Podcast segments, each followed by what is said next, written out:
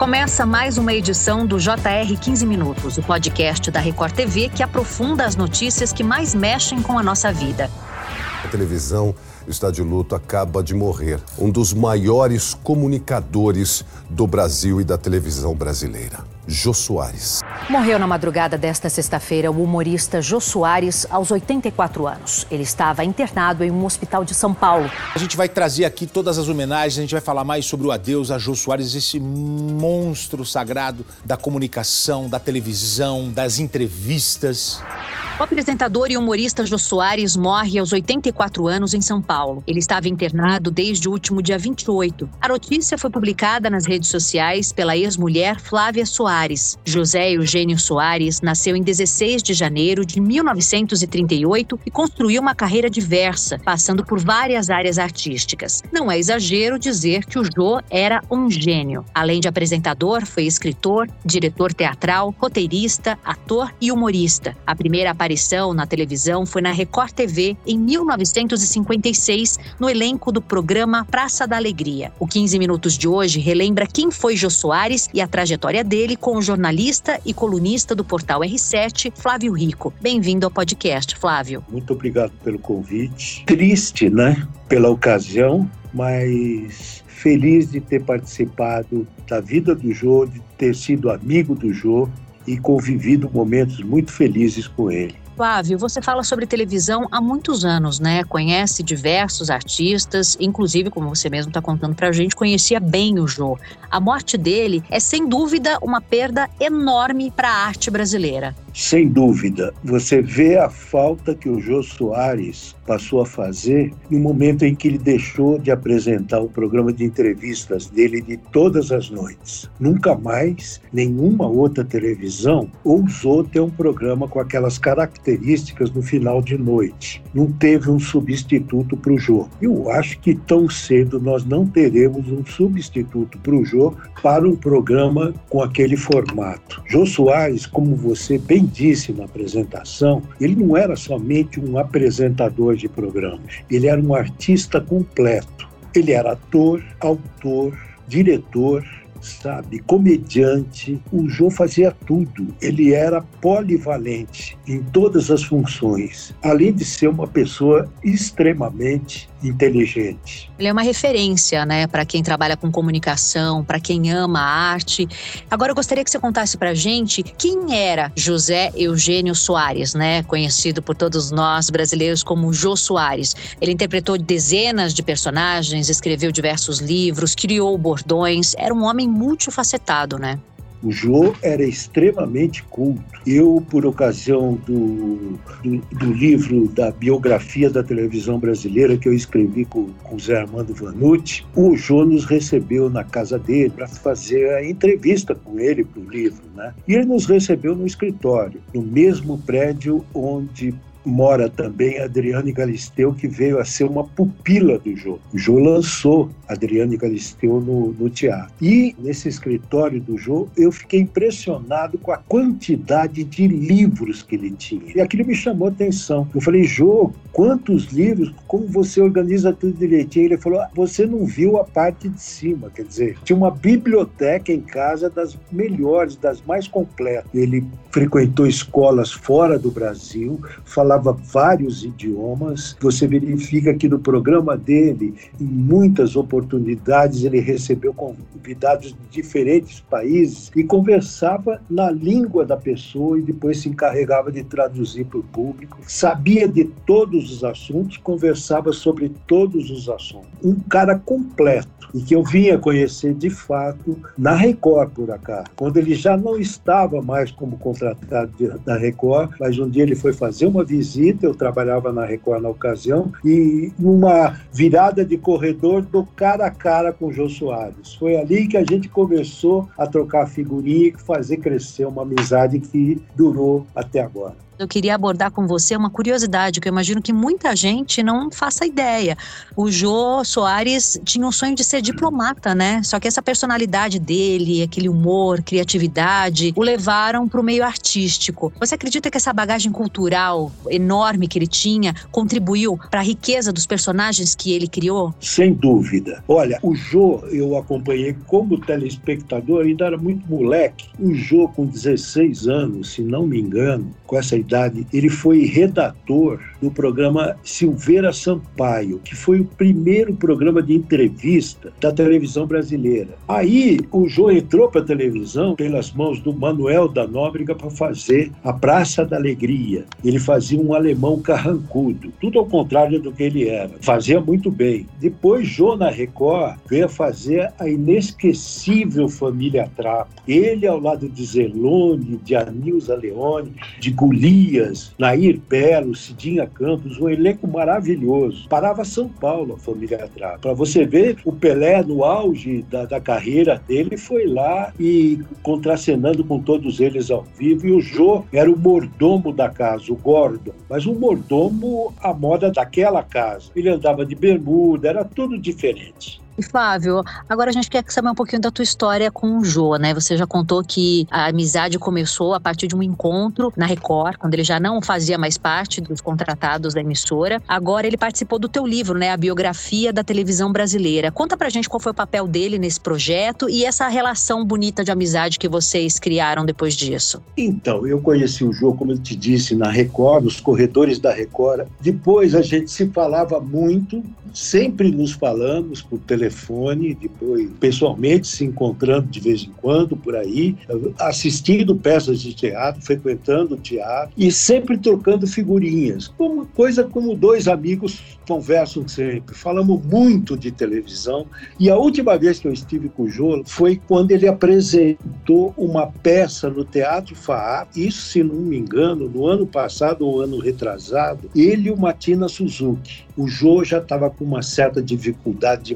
movimentos, então o espetáculo começava com o Jô já sentadinho numa cadeira e, e o espetáculo ali, os dois conversando o tempo todo, um espetáculo muito divertido. Foi a última vez que eu estive com o Jô pessoalmente. Falei com ele há uns dois, três meses atrás, quando o Willem Verelt, que foi, sempre foi o diretor dos programas dele, participou do meu programa no R7. E aí eu liguei para o Jô, falei, Jô, grave um videozinho para mim, para você para botar no programa do Willem. Ele falou, ah, Flavinho, hoje eu não estou muito bom de aparência, não, vamos deixar para lá. Mas eu entendi perfeitamente. E as nossas conversas, elas terminavam sempre daquele jeito. Ele falando beijo do gordo e eu falava beijo do Flavinho. Deve ter sido uma convivência muito rica para você também, né, Flávio? Não vou esquecer. Tem pessoas que a gente não esquece, que elas ficam gravadas na vida, né? Ele já vai ser inesquecível para quem não o conheceu pessoalmente, imagino para quem teve o prazer de conviver com ele, né? Agora, Flávio, tem alguma curiosidade assim que você gostaria de compartilhar com a gente? Algo sobre o Jô que a maioria das pessoas não sabe, que seria bacana a gente saber? O Jô, que eu lembre, e, e aí já é uma experiência mais recente, era ele gravando o programa dele agora no, no, no, fim, né? O Jô, ele gravava de segunda, terça e quarta o programa da semana inteira. E era uma carga violenta,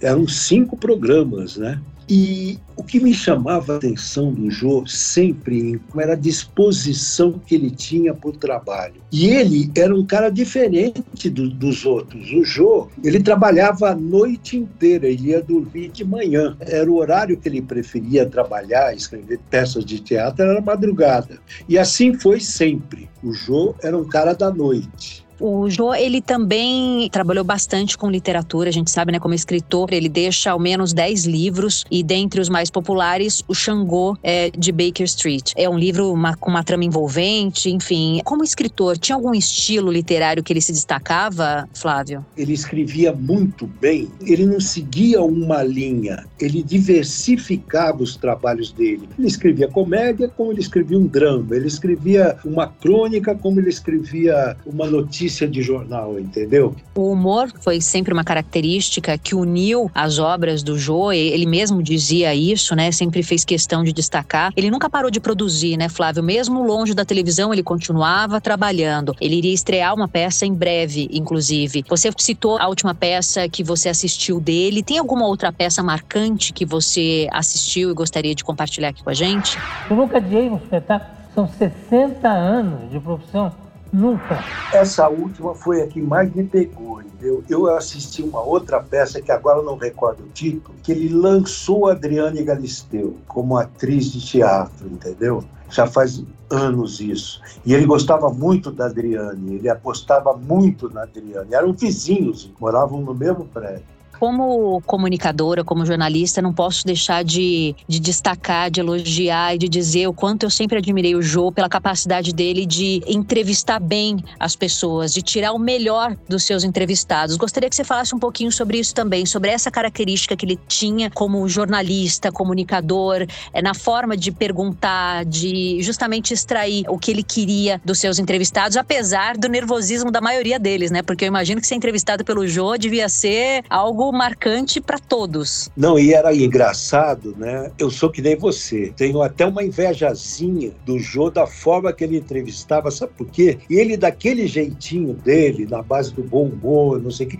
ele tirava completamente tudo do entrevistado. Ele deixava a pessoa, às vezes, tão à vontade que a pessoa falava sobre tudo, entregava tudo.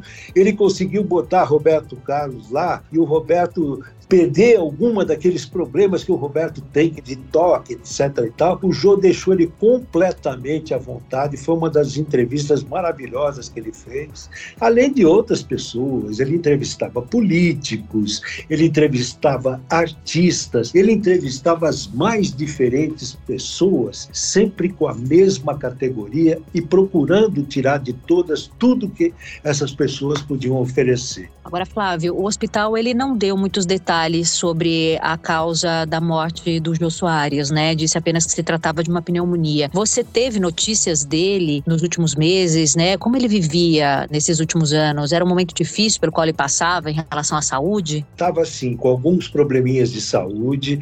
Ainda esse ano a gente conversou, ele estava com problemas de movimento. O Jô, uma particularidade da vida dele durante certo período sempre foi andar de moto. E ele tinha motos maravilhosas, né? E tomou tombos maravilhosos de moto também. Impediram o Jô, inclusive, de alguns movimentos, porque ele andava numa época em que esse, todos esses equipamentos de segurança não eram obrigatórios. E até os movimentos do braço dele ficaram um pouco menores diante desses acontecimentos. E, e o Jô, ele, ele foi caindo aos poucos, fisicamente. Os movimentos dele foram ficando limitados. Se ele tinha alguma outra enfermidade, honestamente eu não sei, porque eu não tive nem coragem nunca de perguntar. Mas eu sei que nos últimos tempos ele estava mais recolhidinho em casa, raramente saía para alguma coisa, entendeu? Ficava quase que o tempo todo na casa dele, trabalhando a maior parte desse tempo, escrevendo a maior parte desse tempo, mas tendo pouco contato com as pessoas. Flávio, a morte do Jô Soares, não poderia ser diferente, causou uma grande comoção nas redes sociais, né? São inúmeras homenagens, desde Pelé, a própria Adriane Galisteu, claro, o Fluminense, que era o clube pelo qual o humorista torcia, e diversas outras personalidades, né? Políticos, artistas. Ele conseguiu conquistar o Brasil inteiro com o profissionalismo dele, né? Inteligência, o humor, é bacana isso, né? Alguém conquistar tantas pessoas pela inteligência, pelo humor. O Jô não era um, um modelo de beleza, por exemplo, mas ele ele era maravilhoso, ele entra, aparecia na tela da televisão, ele enchia a imagem, aquela imagem simpática, sempre muito elegante, se vestia muito bem. Um cara que usava os melhores perfumes. Adriane Galisteu até conta história aí que quando ela entrava no, no elevador do prédio dela e sentia o cheiro, ela falava assim: o Jô acabou de sair ou o Jô acabou de chegar. Ele falava a língua de todas as pessoas. Era um comunicador perfeito. Acho que é por isso que as pessoas se sentiam tão próximas a ele, né? Mesmo aquelas que nunca chegaram a conhecê-lo pessoalmente, né? Qual isso. legado o Jô Soares deixa, Flávio? Ah, deixa um legado enorme. O Jô, ele foi um artista completo. Você vê, como autor, ele vai deixar um legado muito grande, ele tem obras bacanas. Como autor de teatro, a mesma coisa. Com os personagens que ele criou, o Jô vai deixar um legado que eu não sei nem o tamanho disso. O 15 Minutos de hoje termina aqui. Eu quero agradecer demais a participação do colunista do portal R7, Flávio Rico. Flávio, um prazer conversar com você. Apesar de ser um assunto tão triste, a gente conseguiu extrair o que o Jô Soares tinha de bom e o que ele trouxe de bom para todos nós, né, ao longo da carreira dele. É verdade. Falar do Jô é tão agradável, né, que, que quando você está me fazendo a entrevista, a gente está conversando sobre ele, a gente até consegue esquecer por alguns momentos a tristeza que a gente está passando passando agora.